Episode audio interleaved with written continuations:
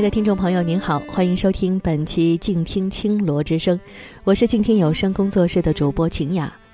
今天我们继续携手公益服务中心青罗营，开启每周的公益时间。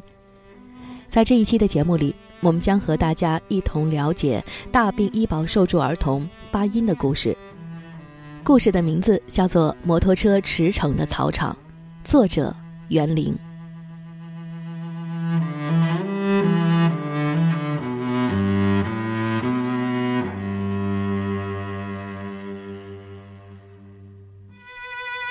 巴音家的草场是一条平缓起伏的小山谷，处在几处亲戚家的草场靠里面。这是科尔沁草原乌兰毛都苏木的大体地貌。牧民的草场顺着川道和两侧小山谷延展和收束。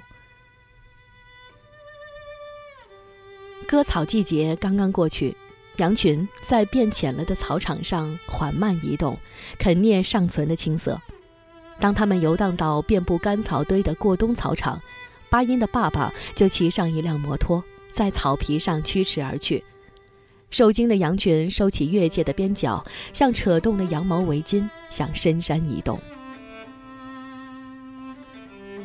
羊群比附近牧民家的小，大部分还不是自家的。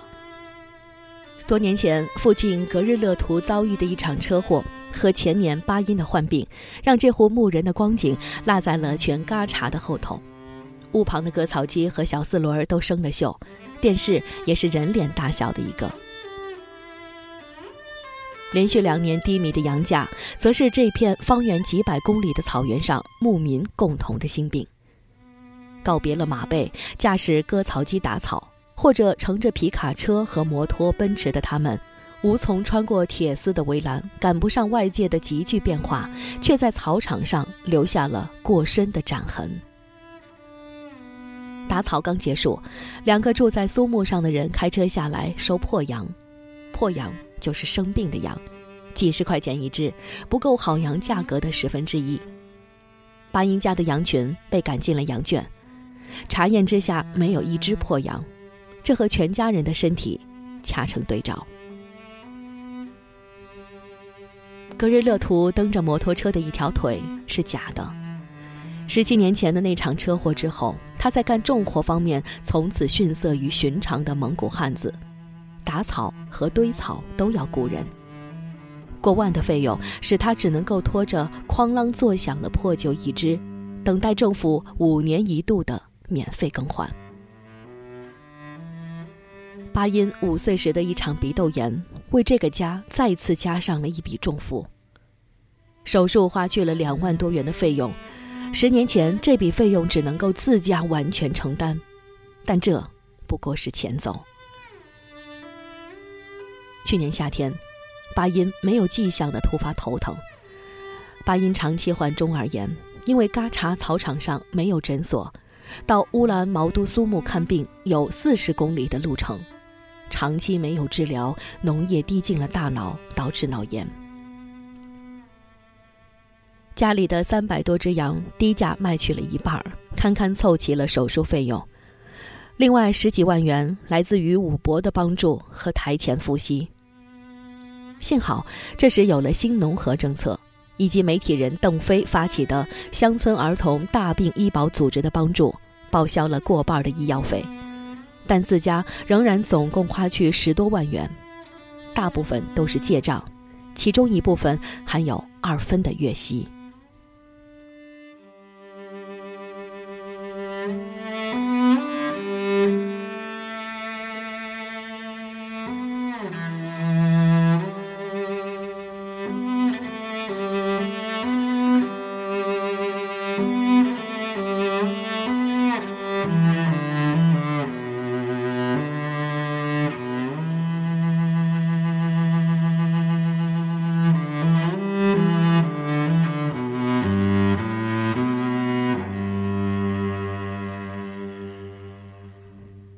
零一四年的冬天，是这个四口之家最难熬的季节。由于科尔沁右前旗和兴安盟的医疗水平有限，父母带着巴音多次去长春看病，家里只靠念大学放假回来的长子来看羊。果冻的草料没打够，开春还飘着雪粒的时候就吃尽了，羊群不得不四处寻觅枯草下面冒出的新芽。邻居家的草场却开放了过冬剩余的干草堆，供羊群随意享用。债台高压在一家人头上，收入只够偿还利息。人和羊群终究熬过了漫长的冬天。巴音开始骑自行车练习康复时，新的羊羔也在摇摇晃晃跟着母亲羊学步了。抱起一只落伍的羊羔，把手指伸进它尚未长牙的嘴里，你会知道什么叫做吃奶的力气，似乎要把手指吮断。这和少年巴音骑着自行车一再从草坡上冲下去，以及父亲带着一只假腿去抽水赶羊的力气，是同一种。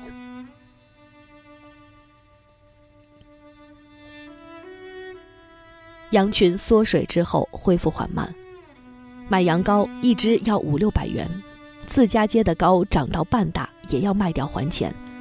割草季之前卖了一批。开学之后第一次回家，巴音看到自家的羊群由三百多只减到了两百只左右，这与别家相比远为逊色。开春山口外边享用盛宴的羊群是巴音二伯家堂哥的，他家草场的面积比巴音家略小，羊群和牛群的数量却大了不少，每年光卖掉的牛就有二十多头。假期来巴音家玩耍的同学新丽家在山谷的另一边，翻山过去半个小时就能走到。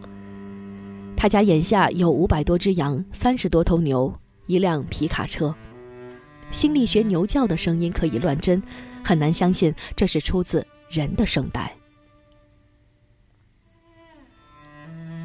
对面山谷中的一户牧人拥有上千只羊，巴音家需付利息的借债。都来自于这家。他家更显赫的是一辆丰田霸道，常常急速从山坡上开下来，在草场上闪着镍合金的光泽。岁岁枯荣的青草和安宁的羊群背后，是庞大的投资。巴音家深山和浅山两口人畜饮水的井，分别为九十米和八十米深。掘井加上管子、铁质水槽的费用，一共要四万多块。山里的掘井费用一直欠着，散落在住房周围的割草、耙草机械以及柴油机、小四轮、摩托车，都是大笔的开销。连分隔自家和邻居草场的铁丝围栏，仅铁丝就花费了两万多元。接高房是五年前起的，八万元的费用政府补贴了一半儿。自家住的水泥平房则花费更多，政府也补助了一部分危房改造费用。接高房附近，以前一家住的石头地窝子倾斜下陷，荒草遮没了窗内的旧日陈设。新房顶上带着三个烟囱，一旁安着太阳能电池板。风车呜呜的转动，带来了照明和电视的动力。九月四号这天，苏木政府派人来免费安装新的太阳能、风能两用发电设施。第二个造型更漂亮、效率更高的风车在草场上空呼呼转动起来，似乎这里的时光停滞了一段，眼下又加快启动了。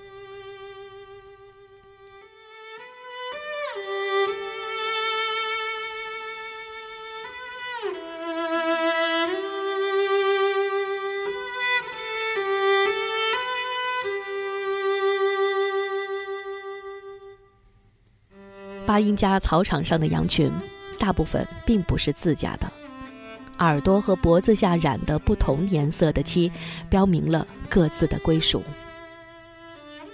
眼下，巴音家代养了别人的四百只羊，从五月份代养到进圈的十月，每只羊可得九十元。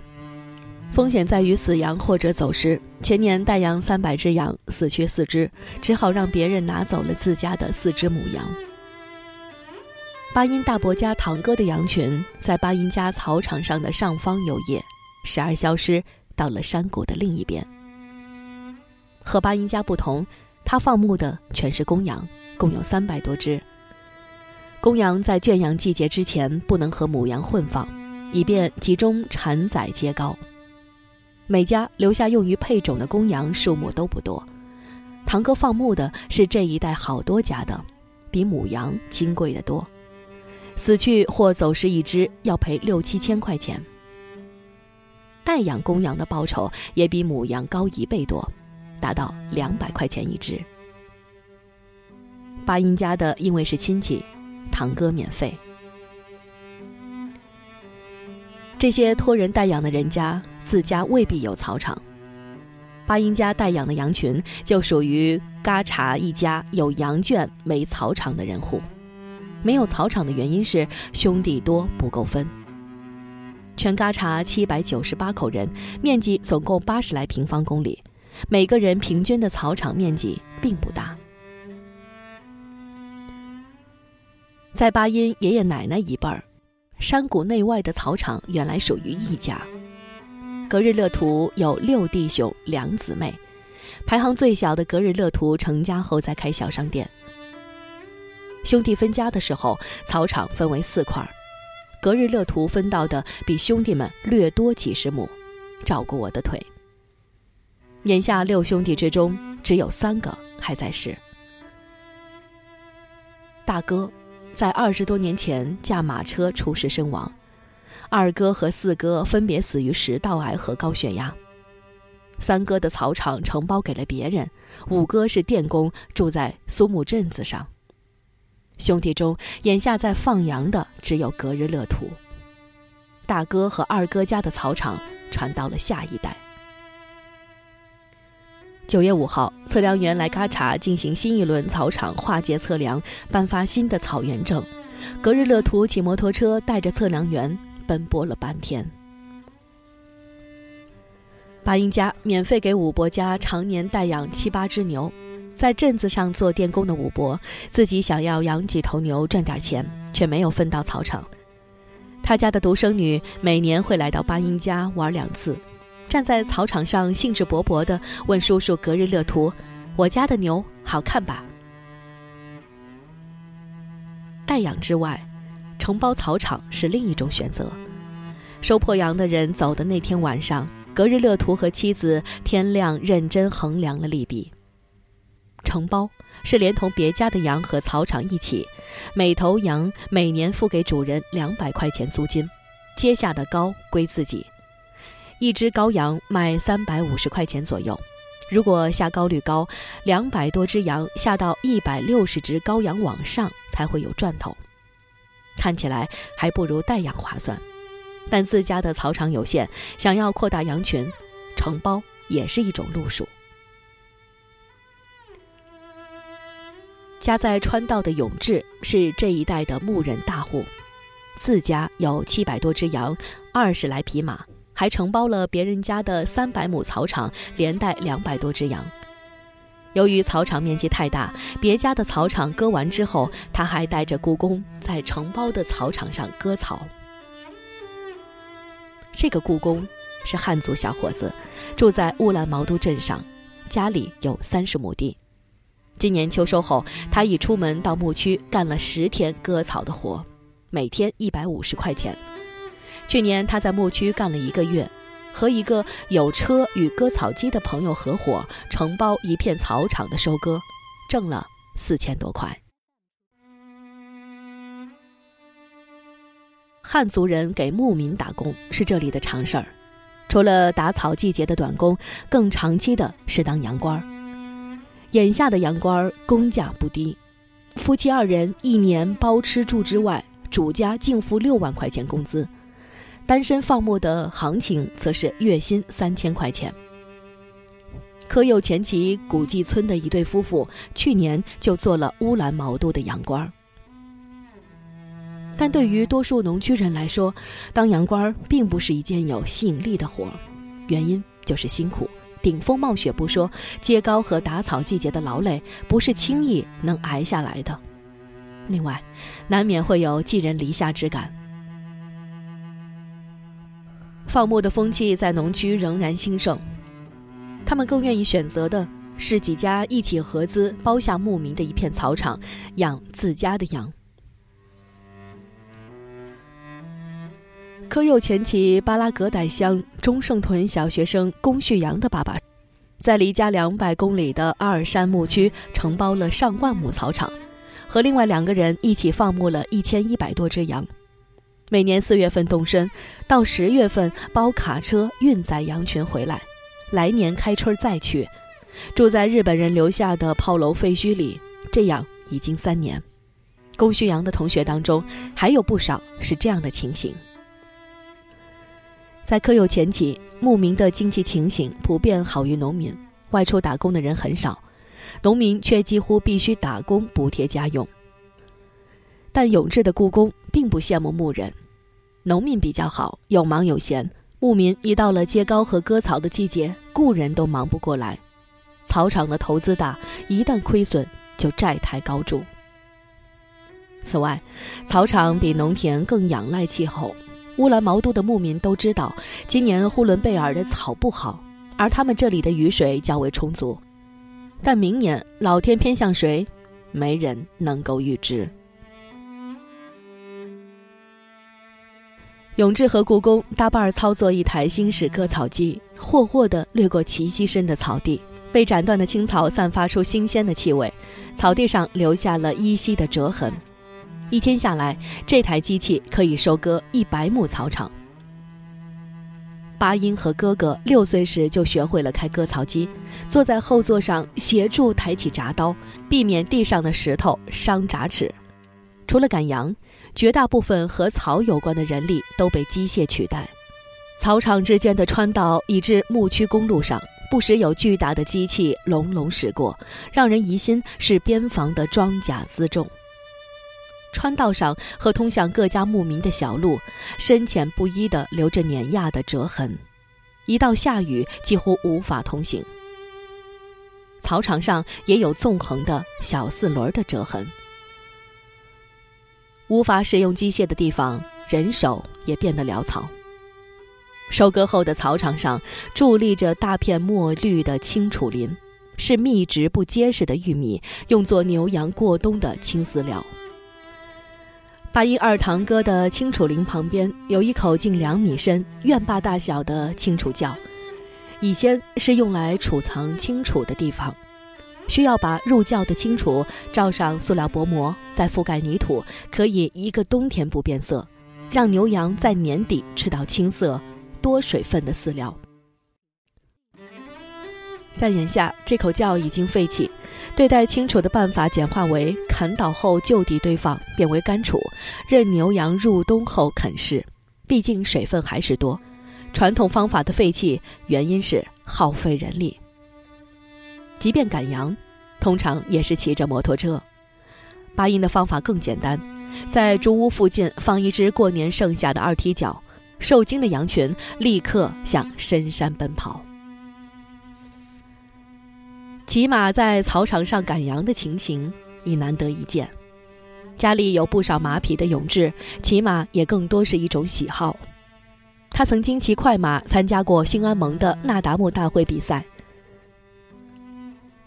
养马是复杂的事儿，若非外地有市场需求，在铁丝网圈住的草原上已无实际用处。巴音家有四匹马，但没有人骑。父亲截肢之后，骑马成了至今放不下的念想，却无力尝试。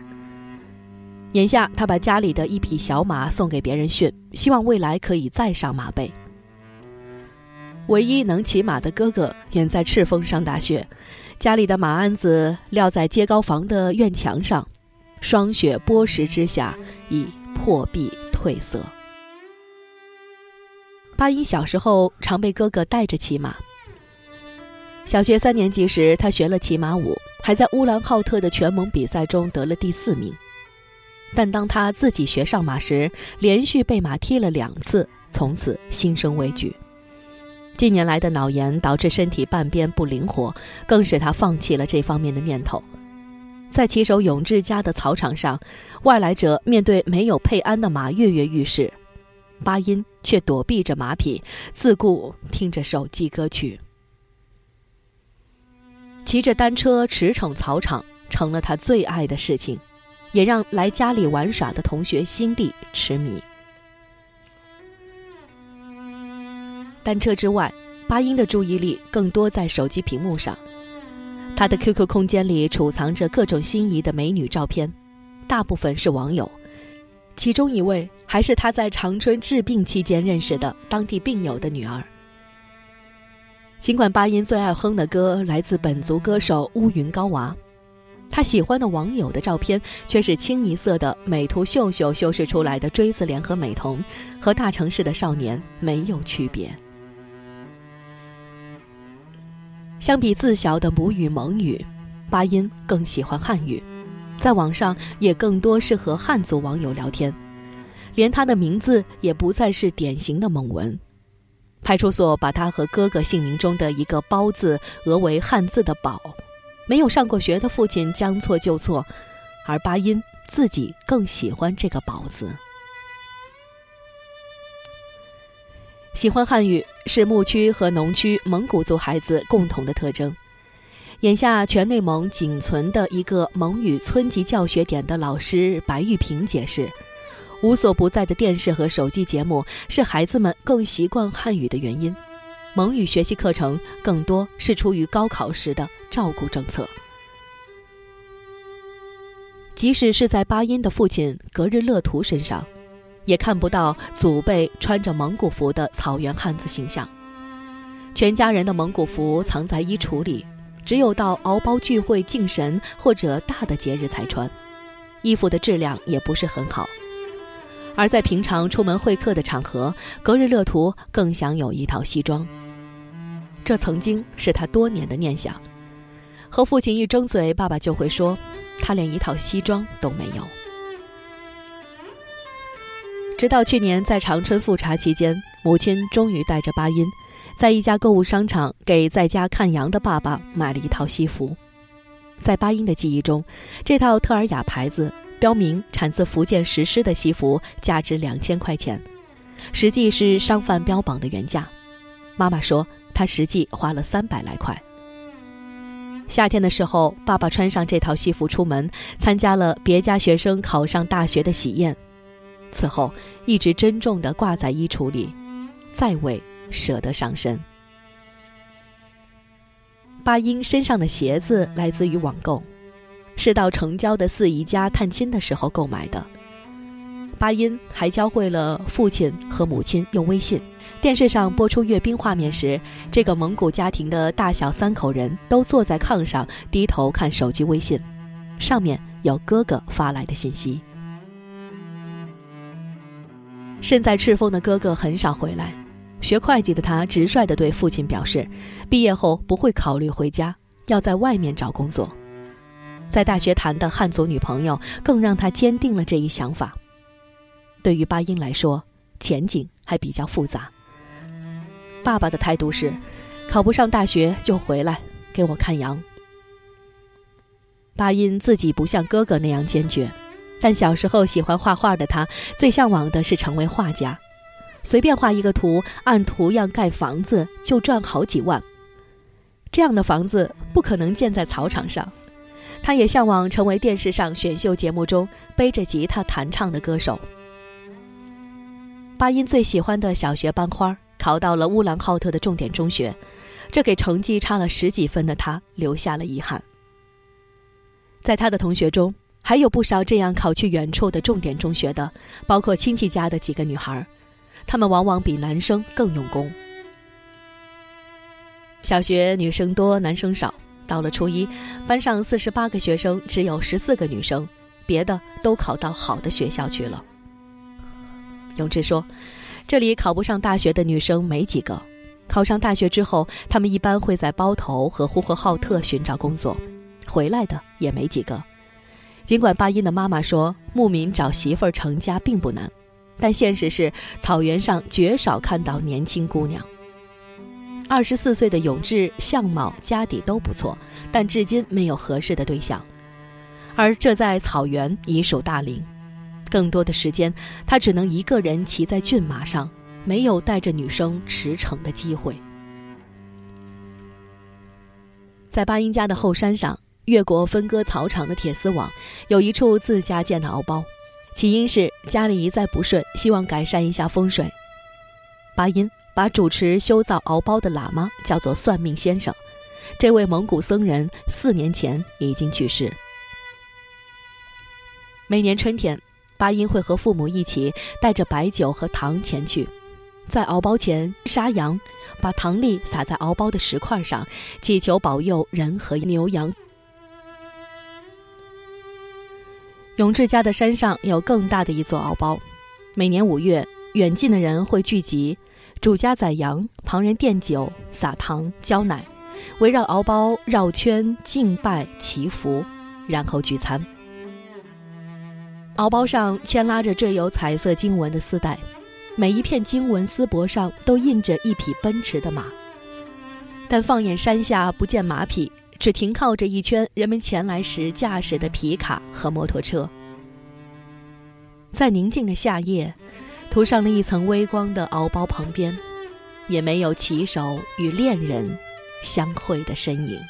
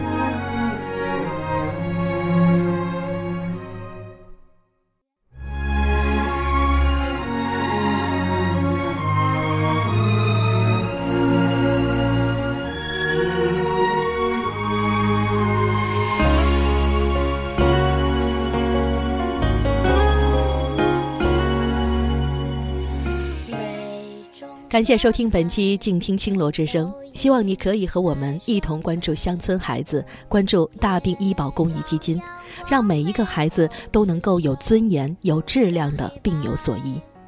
在这一期的节目里，我们和大家一同了解到的是来自作家袁林所写的《大病医保受助儿童八音的故事》。感谢您收听今天的节目，关注青罗公益，请在微信公众平台搜索“青罗营”。想要收听更多的有声节目，请在公众微信平台关注“静听有声工作室”，我是主播晴雅。喜欢我的节目，也欢迎在新浪微博搜索 DJ 赵敏。希望通过你我的转发，可以让爱心扩散得更远，为公益事业献出自己的一份力量。朵浪花一样